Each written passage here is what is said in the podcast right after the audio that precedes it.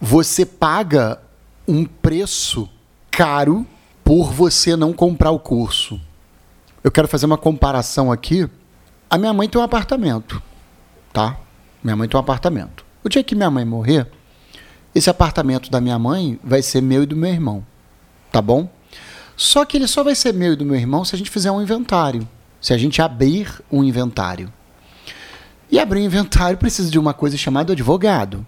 E não existe advogado de 100 reais, nem de 200, nem de 500 prata. Ainda mais para fazer um inventário. Geralmente é sobre o valor do imóvel ainda. É geralmente sobre o valor do imóvel. Então o que acontece? Enquanto a minha mãe está viva, ela pode fazer uma doação para mim e para o meu irmão. E essa doação não abre inventário, não paga advogado.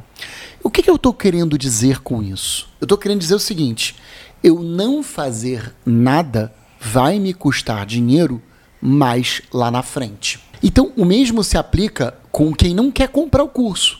Ah, eu não quero comprar o curso, quero montar meu provedor de internet sem comprar o curso do Alan. Tudo bem. Você vai conseguir montar o teu provedor? Vai conseguir. Vai conseguir. Não posso dizer, eu não posso, como é que é, me dar o luxo de achar que eu sou o único permiciador de se montar provedor de internet no Brasil que eu não sou. Até porque eu montei, você montou. Sim, eu montei o provedor, pô. Só que aí que tá. Qual é o custo que você paga de não fazer o curso?